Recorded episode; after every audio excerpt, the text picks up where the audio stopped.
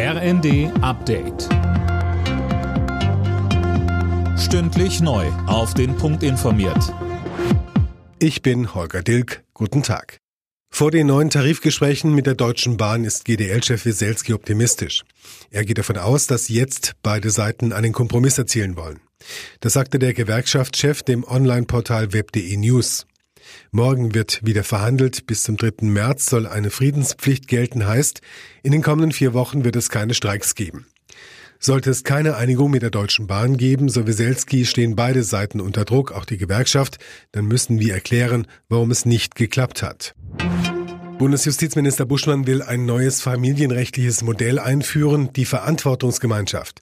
Damit können sich zum Beispiel Alleinstehende gegenseitig helfen, auch wenn sie kein Paar sind. Das Gesetz könnte kommendes Jahr in Kraft treten, sagte der Minister den Funke-Zeitungen. Damit die Wirtschaft wieder ins Laufen kommt, denkt Wirtschaftsminister Habeck über Steuersenkungen für Betriebe nach.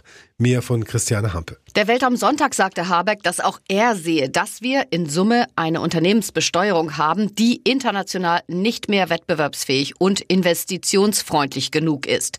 Hoffnung auf große Sprünge macht der grüne Vizekanzler aber nicht, denn die Spielräume bei Bund, Ländern und Kommunen sind extrem eng.